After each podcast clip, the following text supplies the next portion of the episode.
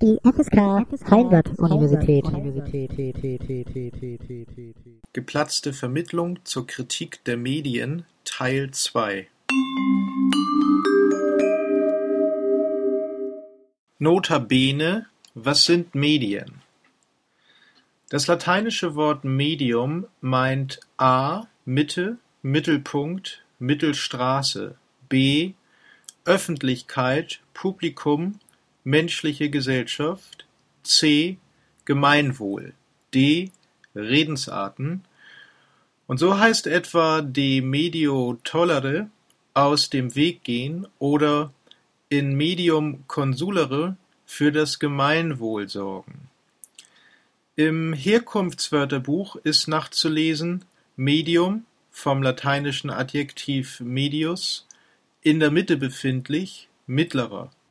Das seit dem 17. Jahrhundert bezeugte Fremdwort erscheint in sehr verschiedenen Verwendungsbereichen: naturwissenschaftlich, Mittel, Vermittlungsstoff zur Bezeichnung eines Trägers physikalischer oder chemischer Vorgänge, zum Beispiel Luft als Träger von Schallwellen, auch allgemein im Sinne von Vermittlung und vermittelndes Element.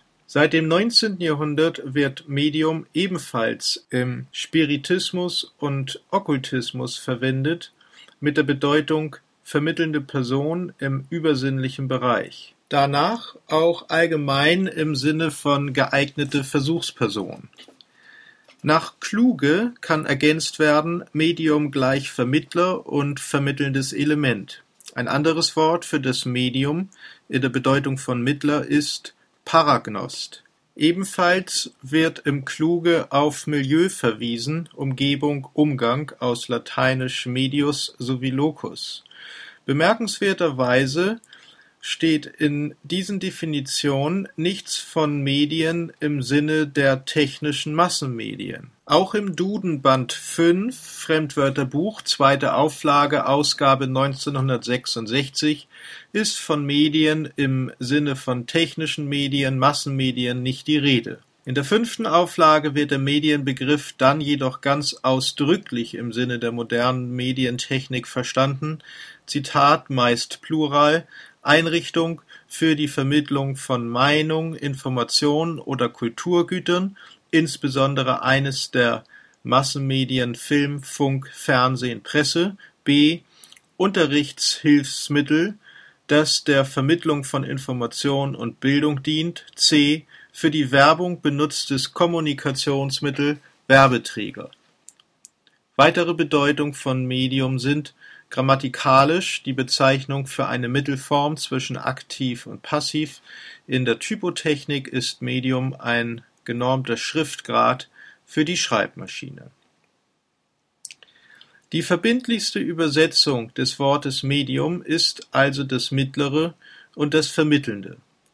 Wenn aus den Nachschlagewerken zu erfahren ist, dass das Wort im 17. Jahrhundert eingeführt wurde, so verweist das allerdings auf die räumliche Neuordnung des Weltbildes, eine Verlagerung der Mitte, eine Neubestimmung der Bedeutung des Mittleren, eine Aufwertung des Vermittelnden.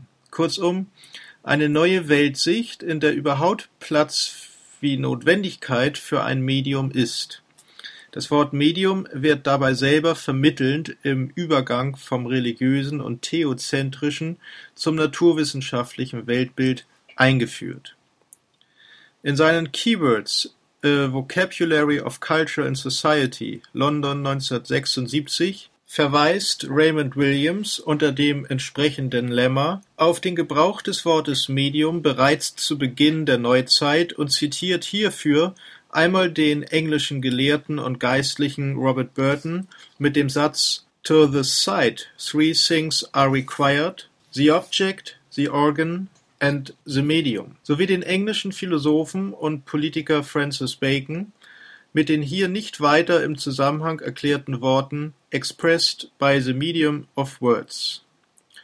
Schon am Anfang des 17. Jahrhunderts also fungierte das Wort Medium als vermittelndes im geistig-transzendenten, mitunter metaphysischen Sinne. Es lohnt deshalb, sich beide Quellen genauer anzusehen Zunächst der von Williams zitierte Halbsatz von Francis Bacon. Er lebte von 1561 bis 1626 im Kontext. Bacon schrieb in seinem 1605 erschienenen The Advancement of Learning For the organ of tradition, it is either speech or writing. For Aristotle saith well, words are the images of cogitations, and letters are the images of words. But yet it is not of necessity that cogitations be expressed by the medium of words. For whatsoever is capable of sufficient differences, and those perceptible by the sense, is a nature competent to express cogitations. Hier finden wir einen Medienbegriff, der schon in äußerst moderner Weise die vermittelnde Funktion der Sprache, genauer die Wörter als mediale Bedeutungsträger versteht. Ohnehin ist Bacons Philosophie als modern und im Sinne der Moderne als progressiv zu verstehen. Alles dient dem einen Zweck der Beherrschung der Natur. Von Bacon stammt der berühmte Satz Wissen ist Macht, sentia potentia est oder Knowledge is Power. Bacon begründet einen wissenschaftlichen Humanismus nach Erkenntnissen, die aus dem Experiment und der Beobachtung gewonnen werden. Methoden, die zu seiner Zeit noch im Zusammenhang mit Alchemie und Magie standen. Ihre Verteidigung war freilich nicht ganz ungefährlich, dass die Alchemie einen hohen Anteil an der Entwicklung des modernen, aufgeklärten und naturwissenschaftlichen Weltbildes hat, zeigte im Übrigen Peter Bulthaup in Zur gesellschaftlichen Funktion der Naturwissenschaften. Ein weiterer Hinweis über die Radikalität dieser Philosophie, auch im Hinblick auf den Medienbegriff, ist in diesem Zusammenhang, dass das englische Wort knowledge sowohl Wissen als auch Erkenntnis bedeutet. Diese Verbindung von Wissen und Erkenntnis definiert ein anderes Wissensverständnis als das heute übliche Informationswissen. Insofern steht schließlich für Bacon in nachgerade materialistischer Weise der Begriff der Form im Zentrum in hoher Analogie zum verwendeten Gebrauch des Wortes Medium. Interessant in diesem Kontext ist auch die Formulierung Organ der Überlieferung, gleichsam als ginge es um eine naturwissenschaftliche Konzeption der Geschichte. Hier kündigt sich gewissermaßen eine organisch-organistische Vorstellung der Welt an. Eine Vorstellung, die scheinbar bei Robert Burton ihre Fortführung findet. Burton er lebte von 1577 bis 1640, schreibt seinen von Williams zitierten Satz in seinem seinerzeit äußerst erfolgreichen Buch The Autonomy of Melancholy, veröffentlicht 1621 unter dem Pseudonym Demokritos junior, in Anspielung freilich auf den Vorsokratiker Demokrit, der einen atomistischen Materialismus vertrat. Burton beschreibt die Sinne, die empfindsame Seele, the sensible soul und unterscheidet innere und äußere Sinne. Outward, as the five senses of touching, hearing, seeing, smelling, tasting, to which you may add Scaliger's sixth sense of titillation, if you please, or that of speech, which is the sixth external sense according to Lullius. Inward are three, common sense, fantasy, memory. Those five outward senses have their object in outward things only. Und dann bestimmt er den Gesichtssinn in seiner besonderen Bedeutung. Of these five senses, sight is held to be most precious and the best, and that by reason of his object. It sees the whole body at once. By it we learn and discern all things, the sense most excellent for use. To the sight three things are required: the object, the organ, and the medium. The object in general is visible, or that which is to be seen, as colours and all shining bodies. The medium is the illumination of the air, which comes from light, commonly called diaphanum. for in dark we cannot see. The organ is the eye, and chiefly the apple of it, which by those optic nerves, concurring both in one, conveys the sight to the common sense. Between the organ and object a true distance is required, that it be not too near or too far off. Das Medium ist Geist als Diaphanum im Sinne eines durchsichtigen und durchscheinenden Lichtes und vermittelt zwischen Organ und Objekt. Auch für andere Sinne, Hören, Riechen, ist das Medium die Luft. Als Medium des Geschmacks nennt Burton als Beispiel a watery juice, the object taste or savour which is a quality in the juice, arising from the mixture of things tasted. Insofern ist das Medium eine Art stofflicher Äther, hat Materialität. In der Behandlung der inneren Sinne führt Burton hingegen keine Medien an, gleichwohl er an anderer Stelle den Geist (Spirit), a common tie or medium between the body and the soul, nennt. Und dieser Geist is a most subtle vapor, which is expressed from the blood and the instrument of the soul to perform all his actions. Insofern auch vermittelnd für Gemeinsinn (Common Sense), Einbildungssinn (Fantasy or Imagination), Erinnerungssinn (Memory). Bei Burton ist Medium schon weit mehr Begriff als bei Bacon. Damit gewinnt die organische Vorstellung von der Welt Konturen. Zwar heißt Organ nicht mehr als Instrument oder Werkzeug, man denke etwa an die Orgel als Musikinstrument, doch ist die damalige organische Vorstellung der Welt keineswegs eine instrumentelle in dem kritischen Sinne, wie etwa Max Horkheimer davon sprach, dass in unserer Zeit eine instrumentelle Vernunft vorherrscht. Organ und auch Medium zielen hier auf einen dynamischen Naturbegriff, mit dem letztendlich versucht wird, ein neues Gottesbild zu begründen, so wie auch die Orgel Gott repräsentierte. Eine Vorstellung, die später bei René Descartes und vor allem Blaise Pascal, aber auch Spinoza und Leibniz eine Rolle spielen wird. Es bleibt zum Schluss noch die Frage, warum Raymond Williams überhaupt in seinem Buch, das eigentlich Schlüsselbegriffe mit Blick auf zeitgemäße kritische Kulturwissenschaft und Gesellschaftstheorie klären möchte, Burton und Bacon zitiert.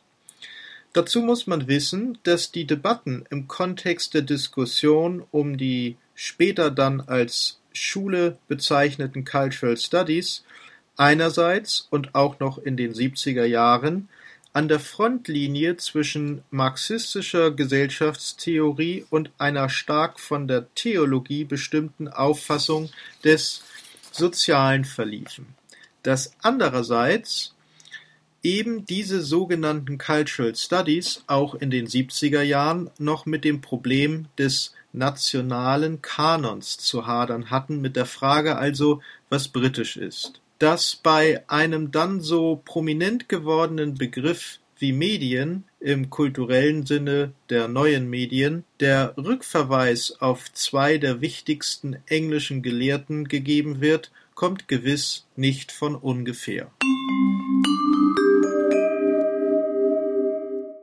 Das Medium als Geist, Sprache, Ware. Das konkrete Medium als tätiger Geist, der Mensch selbst, verwandelt sich im Verlauf des 19. Jahrhunderts in das abstrakte Medium der Ware. Menschlich bleibt ihre Logik in Form der Sprache, worauf sich erstmals äh, Søren Kierkegaard 1843 in Entweder-Oder mit einem expliziten Medienbegriff bezieht. Die Sprache, als das absolut geistig bestimmte Medium, ist das eigentliche und wahre Medium der Idee, so Kierkegaard. Kierkegaard unterscheidet dabei das Medium Sprache vom Medium Musik, übrigens am Beispiel einerseits von Goethes Faust, andererseits von Mozarts Don Juan. Zitat Was aber die religiöse Idee ausgedrückt haben will, ist Geist. Daher fordert sie die Sprache, als das eigentliche Medium des Geistes und verwirft die Musik, welche diesem ein sinnliches, insofern immer unvollkommenes Medium ist, um dadurch auszudrücken, was des Geistes ist. Zitat Ende. Ende desselben Jahres, in dem Kierkegaards Entweder-Oder erscheint, formuliert Marx, was Kierkegaards existenzialistische Wendung des Mediums als Sprache politisch bedeutet. Zitat Die Waffe der Kritik kann allerdings die Kritik der Waffen nicht ersetzen, die materielle Gewalt muss gestürzt werden durch materielle Gewalt, allein auch die Theorie wird zur materiellen Gewalt, sobald sie die Massen ergreift. Dies stellt den materialistischen Versuch dar, die Revolution wieder als Medium des tätigen Geistes, nämlich des sinnlich-praktischen Menschen, zurückzugewinnen die Revolution als Medium bleibt aus, das Reich der Freiheit wird nicht als Kommunismus des menschlichen Glücks jenseits des Reiches der Notwendigkeit materiell verwirklicht, sondern dem Reich der Notwendigkeit als Ideologie übergeworfen und das Medium der Revolution entmaterialisiert. Was einmal tätiger Geist war und dann als Gespenst der wirklichen Bewegung gefürchtet wurde, verschwindet nun im idealistischen Nebel des Okkultismus. Die Vermittlung ist nicht mehr die dialektische zwischen Subjekt und Objekt, zwischen Mensch und Welt, zwischen Humanismus und Naturalismus, sondern ist Vermittlung zwischen Diesseits und Jenseits, Jammertal und Totenreich. Während der an den Naturwissenschaften geschulte Positivismus die philosophische Metaphysik attackiert, bemächtigen sich Pseudophilosophien und esoterische Heilslehren der toten und für tot erklärten Begriffe. Das Transzendentale, der Geist, das Wesen, die einmal emanzipatorisch ausgerichteten Begriffe der bürgerlichen Philosophie finden sich jetzt als Etiketten verramscht auf dem Markt der Wunderheiler, Hypnotiseure, Magier und Tischerücker wieder. Zum Ende des 19. Jahrhunderts ist aus den sinnlich-übersinnlichen Waren schlussendlich die sinnlich-übersinnliche Religion des Kapitalismus hervorgegangen und was keine materielle Praxis vermochte, behaupten nun Parapsychologie, Telepathie und Spiritismus zu vollbringen, Kraft eines Mediums den Bann der Wirklichkeit zu durchbrechen und den Weg zum Übernatürlichen freizugeben. Das Medium konnte eine Person mit besonderer Begabung sein, aber ebenso eine Substanz oder ein Gegenstand. Durchaus haben an dieser esoterischen Idee des Mediums auch die modernen Naturwissenschaften ihren Anteil. Mit Elektrizität und mit Röntgenverfahren, aber auch mit Mikrobiologie und Astronomie wurde die Welt des Unsichtbaren erschlossen.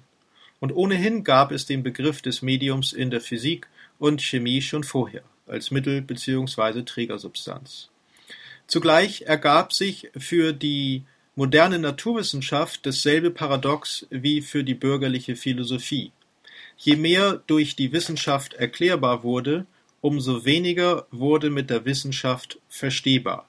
Thermodynamik, Relativitätstheorie und Quantenmechanik haben mit dem Alltagsleben der Großstadtmenschen um 1900 kaum etwas zu tun. Zugleich gab es aber immer mehr Probleme des Alltags, die gelöst werden wollten Vermittlung war notwendig zwischen Individuum und Masse, zwischen dem subjektiven Geist und dem objektiven Geist als Ausweg aus der Tragödie der Kultur (Georg Simmel).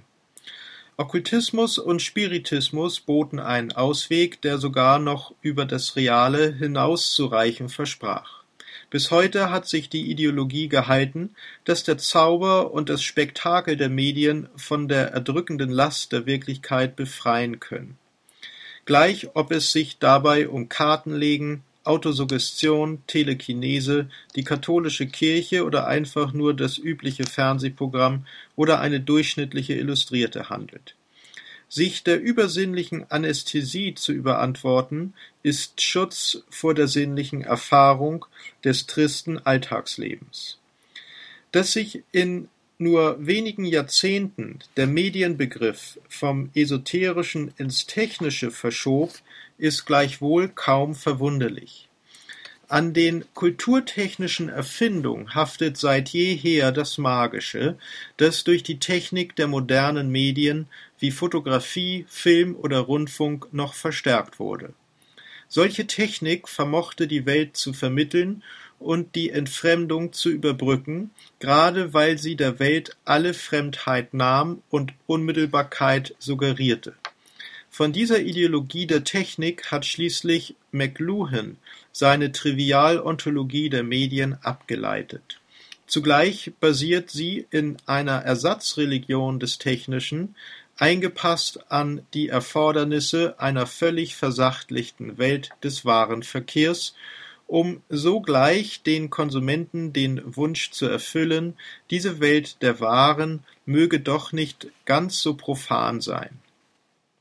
Insofern verwundert es, dass Max Weber gerade zur Hochzeit des esoterischen Medienspektakels seine These vom Entzauberungsprozess bestätigt sah, der Zweckrationalität, die sich in der ökonomischen Betriebsführung und im bürokratischen Staatsapparat manifestiert, geht zwar eine profane Kultur einher, deren Grundprinzip jedoch gewissermaßen eine Zweckirrationalität ist.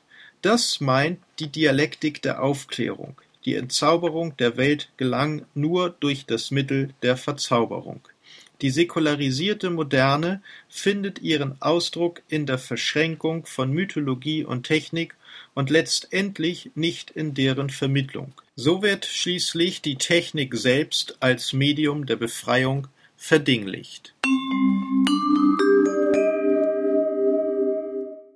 Pop Auf die kapitalistische Massenkultur des 19. Jahrhunderts folgt mit dem Fordismus die Kulturindustrie. Sie bildet die eigentliche Matrix für die Entwicklung der Massenmedien und ihre Ideologie. Streiten sich zunächst noch Kunst und Massenkultur um die Vorherrschaft über die Medien, so macht sich die Kulturindustrie die Medien zum Werkzeug, um die Kunst selbst in ihre Struktur zu integrieren. Mit den Medien gelingt es, die Menschen an die Kunst zu gewöhnen, so wird die klassische Kunst des bürgerlichen Zeitalters in Kitsch transformiert und die Avantgarde zum bloßen Spektakel kanonisiert. Die Medien bedeuten die Ästhetisierung der Politik. Sie neutralisieren die kritische Funktion der Kunst, das Medium ist die Botschaft, heißt auch, Inhalt und Form der Medien dienen gleichzeitig der Aufrechterhaltung der bestehenden Ordnung. Information ersetzt die Erfahrung und Kommunikation tritt an die Stelle der kritischen Reflexion. Das Medium fungiert als Vermittlungsinstanz in einer Phase der Gesellschaft, in der es nichts mehr zu vermitteln gibt. Medien nivellieren den gesellschaftlichen Widerspruch, indem sie ihn scheinbar stillstellen, zum Standbild der Moderne einfrieren hatte sich die Kulturindustrie aus der Massenkultur entfaltet, indem die modernen Medien verfeinert wurden, so durchbricht die nachfolgende Popkultur die Kulturindustrie. Pop platzt aus der Kulturindustrie heraus. Der dunkle Saal erstrahlt plötzlich im Licht der Scheinwerfer, die Kulisse wird durchbrochen und aus der Pappwand springt die Band hervor, auf der Bühne eröffnet das Feuerwerk das Konzert. Die Sprengkraft des Pop bleibt allerdings von vornherein auf die Kultur beschränkt, so dass der Pop zu keinem Zeitpunkt eine ernsthafte Gefahr für die gesellschaftliche Ordnung darstellte. Im Gegenteil. Gerade unter Ausnutzung der gesamten modernen Medienapparatur konnte Pop die Revolution als kulturelle Ideologie fortsetzen, die als soziale Emanzipation scheiterte. Durch die Medien dehnte sich der Pop so weit über die Gesellschaft aus, dass schließlich jede auch noch so beiläufige kulturelle Aktivität als soziale Praxis inszeniert werden kann. Doch die Medien waren technisch schon längst entwickelt, bevor der Pop sich ihrer kulturell zu bemächtigen vermochte. 1928 wird der Medienbegriff erstmals in der heute gebräuchlichen Weise verwendet, und zwar von dem Publizisten Emil Dofifatz, ein Katholik, dessen Karriere im und Kollaboration mit dem Nationalsozialismus kaum in den medientheoretischen Diskursen thematisiert wird. Und Ende der 30er Jahre entwickelt sich in den Vereinigten Staaten eine breite Diskussion um die Wirkung und Struktur der Massenmedien. Auch hierbei wird in der medientheoretischen Debatte allerdings der politische Hintergrund der Massenmediendiskussion ausgespart. Sie stand nämlich nicht nur unter dem Vorzeichen der Frage, inwieweit Massenkultur sich am Kampf und Krieg gegen den Nationalsozialismus beteiligen kann, sondern vor allem ging es um die vermeintliche Infiltration der Massenmedien, insbesondere des Hollywood-Kinos, durch die Kommunisten. Kurzum, die Gefahr der Manipulation des Publikums durch die Massenmedien meinte nicht Verdummung, sondern ganz im Gegenteil zielte die Abwehr gegen die Medien gegen den Versuch fortschrittlicher Kräfte, die Massenkultur für die politische Aufklärung zu nutzen. Erst mit dem Ende der sogenannten McCarthy-Ära, dem Kalten Krieg und dem Einfluss der Jugendkultur auf die Entwicklung der Massenmedien ändert sich dies. Etwas plakativ gesagt sind ab Mitte der 50er Jahre statt der Kommunisten die Jugendlichen, Rocker, Halbstarke etc. die massenkulturelle Bedrohung der Gesellschaft. Einmal mehr. In den sich auf McLuhan beziehenden Versionen der Medientheorie kommt die Politik der Massenmedien allerdings nicht vor. Die Masse selbst wird entweder positiv mit dem allgemeinen Publikum oder der breiten Öffentlichkeit synonym beschrieben oder in den üblichen Kontrast zur Individualisierung und Atomisierung des modernen Menschen gebracht Schon im ausgehenden 19. Jahrhundert vermochte die Ideologie der Massenkultur den Umstand zu verdecken, dass die ihr zugrunde liegende Massenproduktion auf dem Widerspruch der Klassengesellschaft basiert. Der Massenkultur blieb das Herrschaftsverhältnis der bürgerlichen Gesellschaft keineswegs äußerlich. Mit der Kulturindustrie des 20. Jahrhunderts wurden die Widersprüche der Klassengesellschaft politisch, administrativ und kulturell gleichermaßen gelöst, und die Masse bildet fortan einen homogenen, hegemonialen Block. In der demokratischen Fassung das Zwangskollektiv der Konsumenten und in der faschistischen Fassung die Volksgemeinschaft. Im selben Maße wie mit dem Fordismus die kapitalistischen Produktionsverhältnisse die Gesellschaft als Ganze bestimmten, eben als Kulturindustrie, wurde der Produktion immer weniger Beachtung geschenkt.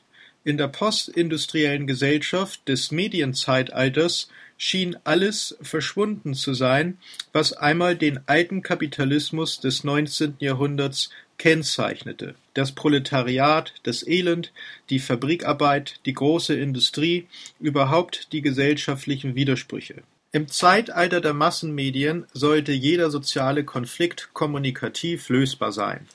Die Informationstechnologie verlängerte das tayloristische Prinzip des One Best Way für die Massenkultur, die gleichsam zum Betrieb wurde die Massenmedien adressierten das Individuum mit pädagogischer und psychologischer Aufmerksamkeit.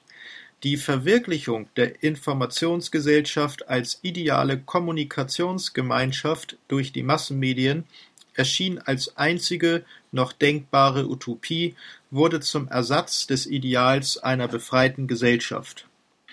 Die Utopie der Massenmedien war allerdings nicht die Masse, sondern das isolierte Individuum scheinbar paradox tritt erst mit der Individualisierung der Medien die Masse wieder positiv hervor im Pop.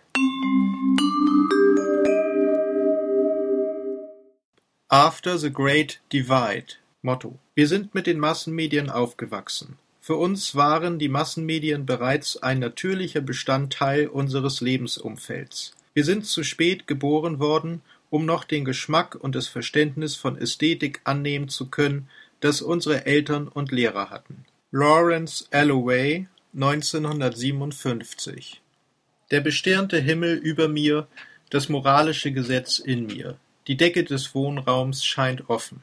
Sie wird fast vollständig von einer vom Nachthimmel gerahmten Mondscheibe ausgefüllt. Eine Wand bildet eine Fensterfront, durch die der von Reklame erleuchtete Eingang eines Filmtheaters zu sehen ist. Warner und The Jazz Singers ist zu lesen. An der anderen Wand des Zimmers hängt ein großes Comiccover (Young Romance, True Love) sowie ein gerahmtes Porträtfoto eines Mannes. Davor steht links in der Ecke ein Beistelltisch mit Lampe, auf deren Schirm das Ford-Logo prangt. Rechts ein Fernsehgerät, das mit einer Obstschale dekoriert ist. Dahinter eine exotische Zimmerpflanze, ein sogenanntes Fensterblatt. Ein Drip-Painting von Jackson Pollock bildet das Muster des Teppichs, auf dem eine Sofagarnitur sowie eine Tischkombination stehen. Auf dem Tisch eine Dosenfleischbüchse, im Vordergrund ein tragbares Tonbandgerät mit Kurbelbetrieb wie damals für Außenaufnahmen üblich und gerade noch sichtbar die Ecke eines weiteren Sessels, auf dessen Lehne eine Tageszeitung liegt. Eine Treppe führt unvermittelt links am Fenster hoch aus dem Bild heraus. Eine Frau saugt den Treppenläufer mit einem Staubsauger, sein Schlauch ist ungefähr in der Mitte mit einem Pfeil markiert Ordinary cleaners reach only this far. Auf der rechten Couch sitzt eine nackte Frau, die eine ihrer geschmückten Brüste hält und sich mit der anderen Hand lasziv an den Kopf fasst. Ihr Hut sieht nach einem Lampenschirm aus und korrespondierend deshalb mit der Ford-Lampe links im Bild. Ein nur mit einer Sporthose bekleideter Bodybuilder steht im Zentrum des Raumes welches sich im Bild etwas links befindet, so dass sich der überdimensionierte Lolly, den er wie einen Tennisschläger in der rechten Hand hält, im goldenen Schnitt befindet. Auf dem Einwickelpapier des Lollys ist zu lesen Pop. Jedes dieser Elemente und ihre besondere Konstellation ist als Antwort auf die Frage zu verstehen, die Richard Hamilton als Titel für diese Collage von 1956 gewählt hat. Just what is it that makes today's homes so different, so appealing? Das Bild misst gerade 26 mal 25 Zentimeter. Es war als Poster gedacht. Lawrence Alloway wird 1958, zumindest stellt er es selber so dar, erstmals den Begriff Pop Art in einem Artikel benutzen und die auch für die Popkultur typische Ästhetik der Fülle entwickeln. Schon 1947 hatte Eduardo Paolozzi das Wort Pop in seiner Collage I Was a Rich Man's Plaything verwendet. Es taucht in der Pulverwolke eines Pistolenschusses auf. Und Hamilton selbst definiert angeblich bereits 1957 in einem Brief Pop Art. Pop Art ist populär, für ein Massenpublikum gemacht, vergänglich, Kurzzeitlösung, überflüssig, leicht vergessen, billig, massenproduziert, jung, auf Jugendliche zielend, witzig, sexy, gimmickhaft, glamourös, großes Geschäft. Hamiltons Definition, die sich nachgerade als Manifest lesen lässt, gilt nicht nur für die Pop-Art, sondern für die Popkultur allgemein, die zur selben Zeit ihren historischen Ursprung findet. 1954 nimmt Elvis Presley seine erste Platte auf, 1955 wird Bill Haleys Rock Around the Clock zum ersten Rock'n'Roll-Hit. Im gleichen Jahr gibt es mit Blackboard Jungle den ersten Rock'n'Roll-Film, ebenfalls 1955 promoviert Martin Luther King und James Brown nimmt seine erste Platte auf, Please Please Please. Die Soul-Ära beginnt und mit ihr der Einfluss afroamerikanischer Kultur auf den Pop. Nicht zuletzt durchs Fernsehen wird in den 50ern auch Jazz populär, erreicht mit Mainstream und Cool ein Massenpublikum. Ende der 40er wird Bebop der Mainstream im Jazz. 1971 veröffentlicht Dizzy Gillespie eine Platte mit dem Titel Mainstream. Grundlegend ist freilich Birth of the Cool von 1957.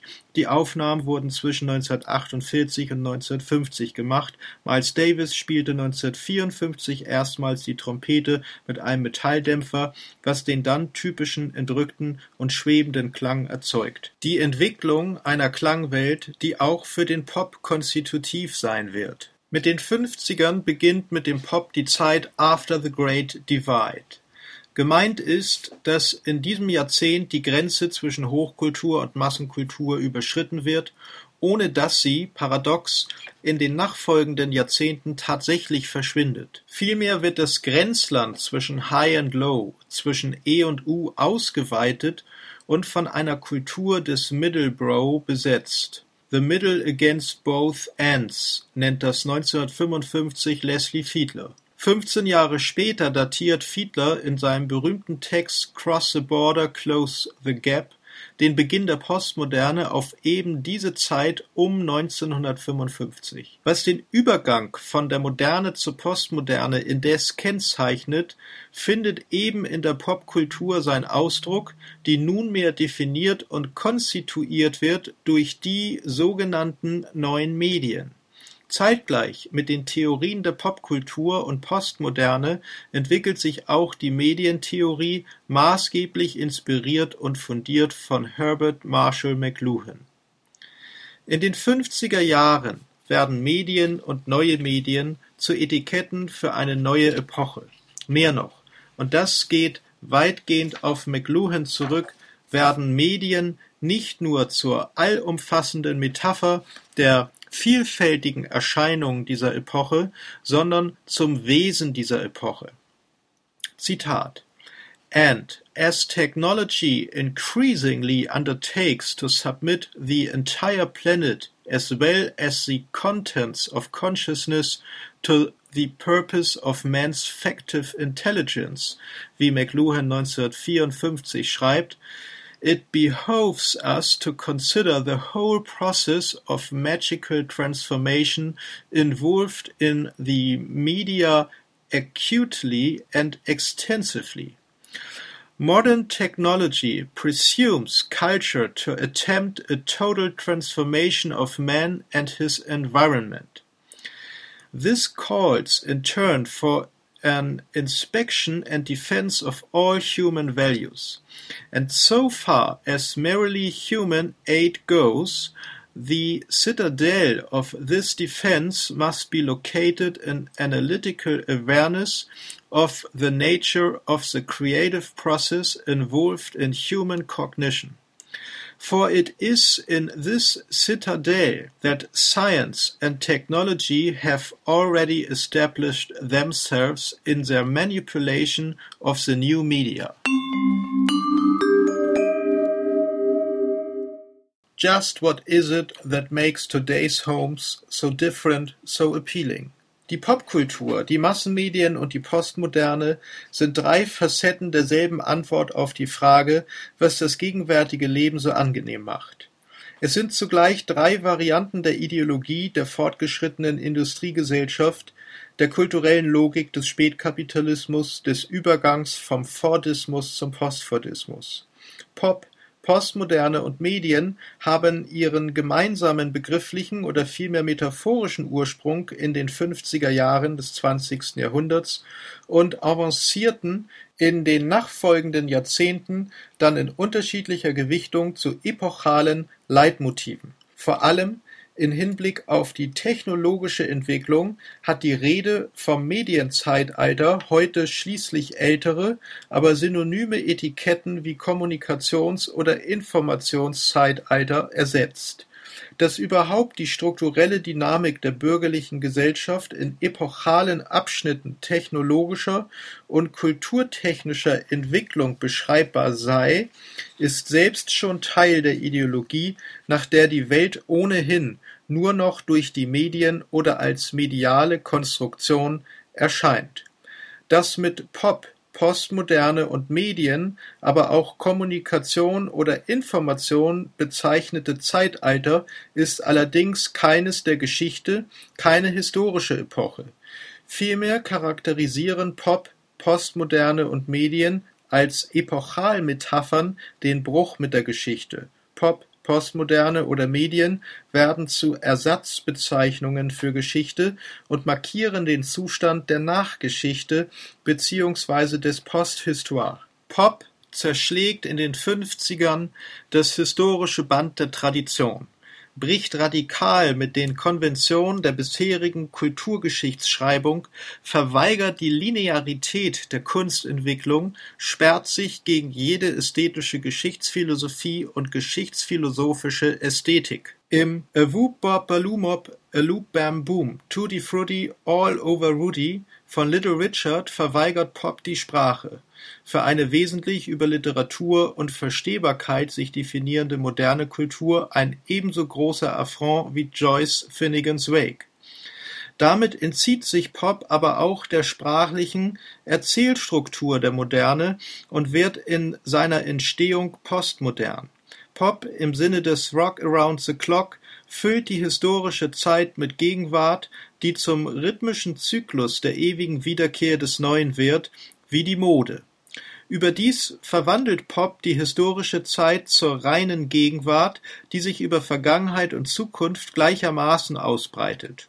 In dieser Weise erklärt Pop-Art sich zu Neo-Dada, wiederholt die vergangene und gescheiterte Avantgarde der Antikunst als neue Kunst. Unter diesem Vorzeichen findet 1956 in der Whitechapel Art Gallery in London die Ausstellung This is Tomorrow von der Independent Group statt. Pop löst in der permanenten Aktualisierung des Ungleichzeitigen die Geschichte auf. Die abstrakte Zeit, die die kapitalistische Produktion beherrscht, wird im Pop, in der Popmusik ebenso wie in der Popart auf den Konsum, auf die Sphäre der Reproduktion ausgeweitet. Das bedeutet die Serialität der Warholschen Suppendosen oder Strophe, Refrain, Strophe, Refrain, Strophe, Refrain und irgendwo dazwischen die Bridge.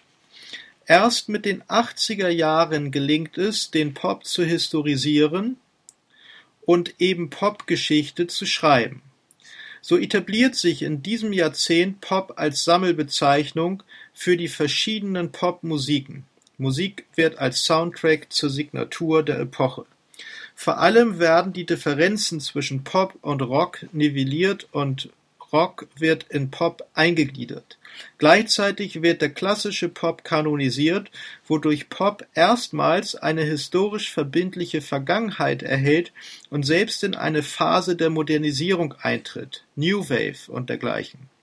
Und zu dieser Modernisierung gehört auch die explosionsartige Ausbreitung der Pop-Sparten sowie die Etablierung eines Undergrounds als Pop-Avantgarde (Independent, Do-it-yourself, Subversion, Alternative, Punk und Hardcore), das sind die Strategien einer Gegenkultur, die mit Mitteln des Pop zu operieren beansprucht Künstlerische Strategien der Aneignung oder wenigstens des Versuchs der Aneignung werden von technischen Entwicklungen in einem Maße unterstützt, dass sie schließlich ganz auf den technischen Aspekt reduziert werden, dass Technik selbst zum kulturellen Widerstand verzerrt wird. Sampler die Verbesserung des DJ-Equipments, die Beatbox, die Synthesizer.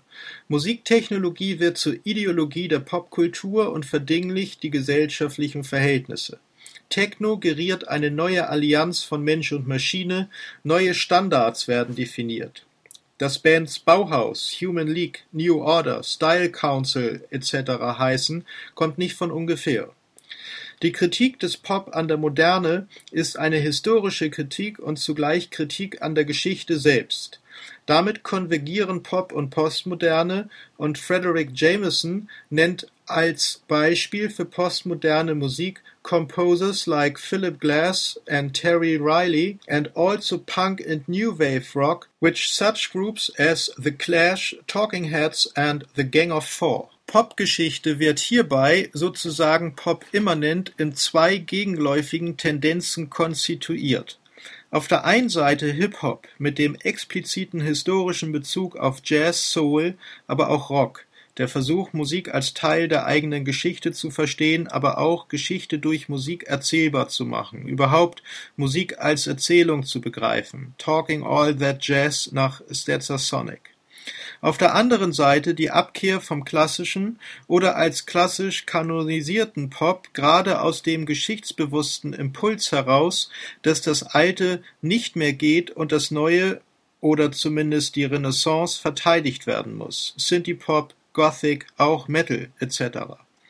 Aus der Wiederholung, nämlich aus dem Retro, wird die Geschichte wiedergeboren. Die 80er sind auch das Jahrzehnt, in dem fast alle alten Jugendkulturen ihr Revival erleben. Mods, Skinheads, Tats, aber auch die Romantics oder Raver. Auch über die Rationalisierung der Popkultur wird Geschichte gemacht. Neue Deutsche Welle, British Heavy Metal, Italo-Pop etc. Wesentlich wird Popgeschichte allerdings durch die Wiederaufnahme und Adaption ästhetischer Strategien der Hochkultur erzählbar gemacht. Was in den 70er Jahren lediglich als Geniekult und überhöhte Virtuosität im Bombast und Progressivrock wirkmächtig war, und zwar in einem modernistischen Verständnis von Ästhetik, wird jetzt im Sinne der Postmoderne zu einer umfassenden Pop-Ästhetik der befriedeten Gegensätze. Pop und Kunst, E und U, Adorno und Jazz, Avantgarde und Kitsch, Zitat und Original, der Nonsens und die Geste. Pop wird die diffuse Kultur der Differenz, der permanenten Dekonstruktion des eigenen Bedeutungsfeldes. Tendenziell treten alle zusammen auf. Sonic Youth, Mike Kelly, William S. Burroughs, Laurie Anderson und, und, und. Zusatz Dass Medientheorien sich theoretisch mit Medien beschäftigen, ist nur als banale Tautologie richtig. Vielmehr bezeichnet diese Aussage das Grundproblem der Medientheorien. Fraglich ist nämlich nicht nur, ob die medientheoretische Beschäftigung mit Medien überhaupt theoretisch ist und ein systematisch kritisches Erkenntnisinteresse verfolgt, sondern ob nicht auch der Forschungsgegenstand, die Medien, eine weitgehend willkürliche und beliebige Festlegung ist. Zweifellos haben Publikationen zum Thema Medientheorie, Medienkultur, Medialität, Medienwissenschaften, Medienphilosophie, Massenmedien, Mediologie, Medienkommunikation, Medienkunst, neue Medien und so weiter Konjunktur. Kaum gibt es allerdings eine konkrete Gemeinsamkeit in dem hier zugrunde liegenden Medienbegriff. Das liegt zum einen an dem hier vorherrschenden Theorieverständnis welches die Reflexion des Begriffs grundsätzlich und nicht selten vehement verweigert, das liegt zum anderen aber auch vor allem daran, dass das, was jeweils mit Medien gemeint ist, überhaupt erst durch die jeweilige Medientheorie als angeblich für diese oder nach dieser Theorie spezifisches Medium erfunden wird. Medien, das können Sprache, Schrift, Buchdruck, Fernsehen, Computer sein oder Luftschwingung, Radiowellen, digitale Codes, das Binärsystem, allgemeine Zeichenordnung, das Kino, bestimmte Filmgenres, Comics, Zeitung, das Telefon oder überhaupt schon die Möglichkeit der drahtlosen Informationsübertragung dann sind Medien wieder jede Art von Information, in der Regel sind Medien alle möglichen Formen von technischen Verfahren des Visuellen, insbesondere elektrisch oder elektronisch,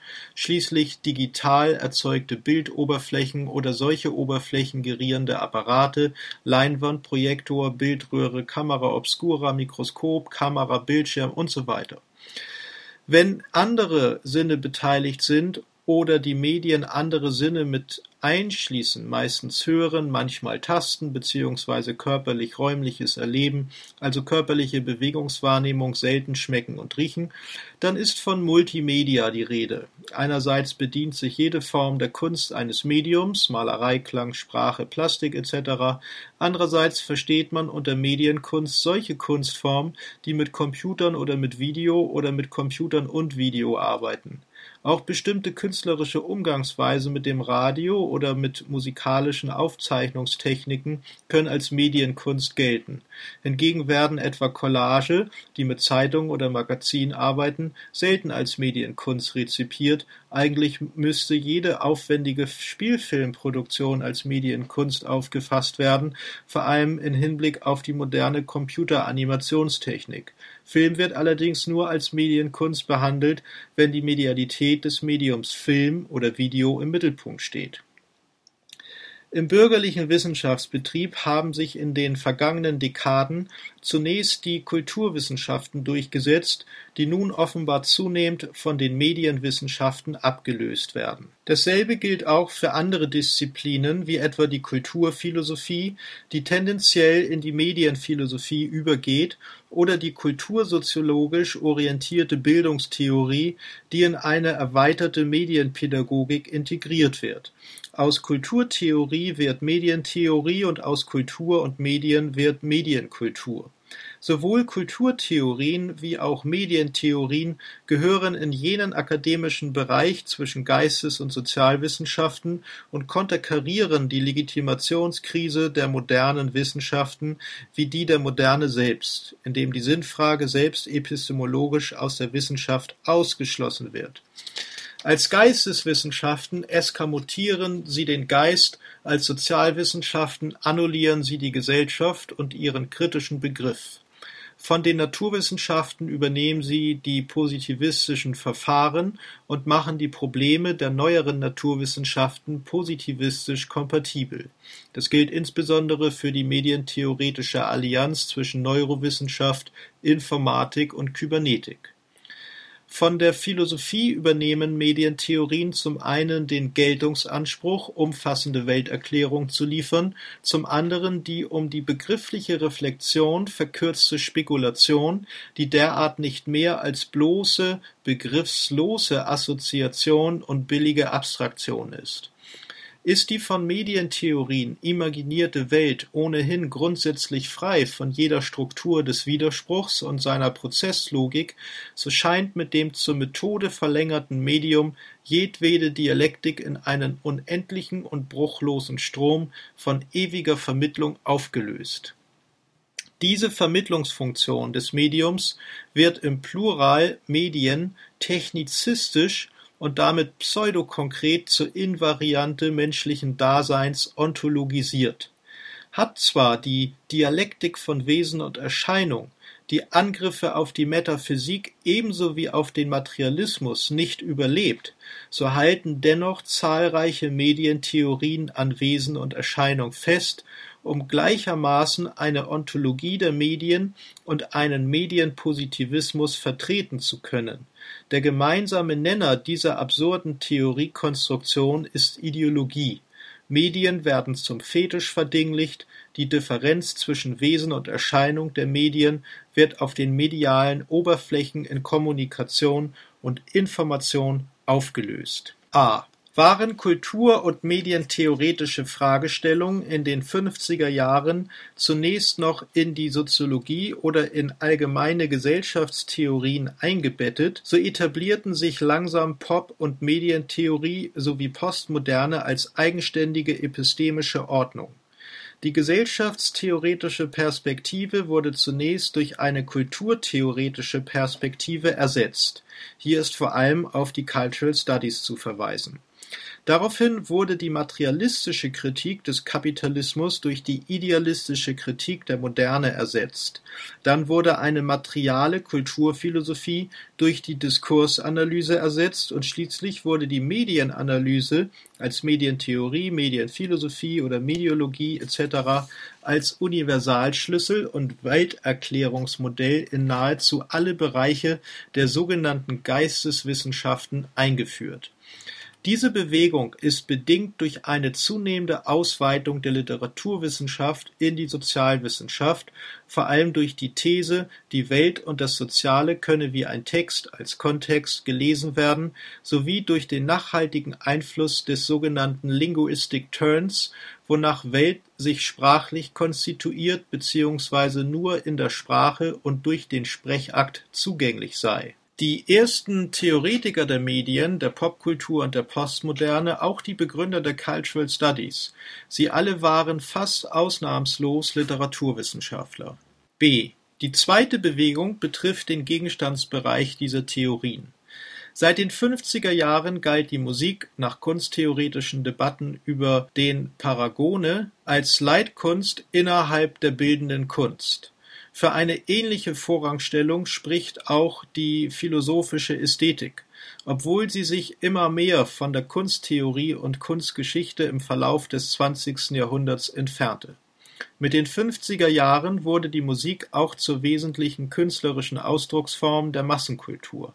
Erst in den 80er Jahren wird die Musik durch die Expansion der Filmindustrie, durch die Entwicklung des Fernsehens (Musikfernsehen) und durch die Einführung des PC durch das Bildende überlagert und das Optische dominiert das Akustische. Diese skopische Ordnung der Moderne (Martin J.)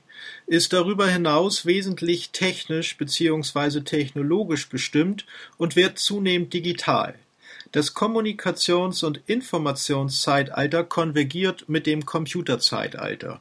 Schließlich beginnen sogenannte Bildwissenschaften oder Studies in Visual Culture die Medientheorie zu ergänzen oder zu verdrängen.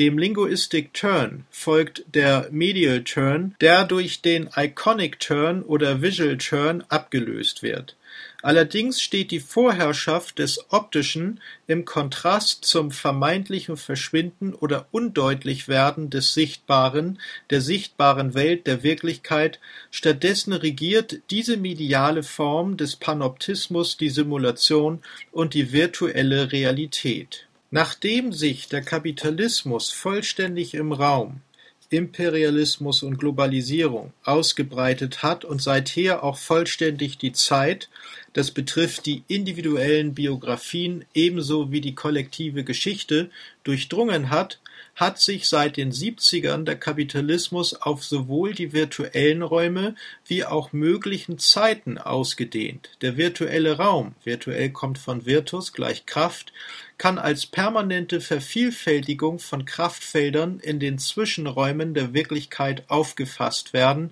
wodurch die Wirklichkeit selbst vervielfältigt erscheint Alltag, Freizeit, Arbeit, Job 1, Job 2, Job 3 etc., Hobby und Beruf, Fernsehen und die Welt da draußen, die unzusammenhängenden Beschäftigungen, Musik hören, einkaufen, joggen, studieren, lesen, schlafen, die Fantasie, sozial, sexuell, die blühende Fantasie, die Illusion, Wünsche, Hoffnung, Ängste, Sehnsüchte, Erwartung, das angeblich flexible Individuum mit den angeblich flexiblen Identitäten, der Cyberspace, die digitale Welt, das Internet und so weiter Andererseits die möglichen Zeiten. Und die Möglichkeit definiert nach Aristoteles die Wirklichkeit als Angriff der Gegenwart auf die übrige Zeit Alexander Kluge, die Ausdehnung der Gegenwart auf Vergangenheit und Zukunft, die Aufspaltung der Zeit in verschiedene Paralleluniversen Kino, Roman, Musik als Zeit in der Zeit, Organisation von Zeit, unmittelbare und mittelbare Reproduktion der Arbeitskraft Musik hören, einkaufen, joggen, studieren, lesen, schlafen, die Mode, die ewige Wiederkehr, die Revolution, reduziert auf die Umlaufbahn des technischen Fortschritts. In der kritischen Theorie ist die Okkupation des Potenziellen durch den Kapitalismus, die sich seit den 70er Jahren in den Strukturen des kollektiven Bewusstseins und gesellschaftlichen Seins konsolidiert, schon in den Sechzigern bezeichnet worden, maßgeblich durch Herbert Marcuses Der eindimensionale Mensch (1964) und durch Guy Debord Die Gesellschaft des Spektakels (1967). In den frühen 70er Jahren wird diese Besetzung des Möglichen in weiteren, sehr verschiedenen theoretischen Figuren reflektiert Kolonialisierung der Lebenswelt Jürgen Habermas, Imperialismus nach innen Oskar Negt, Alexander Kluge.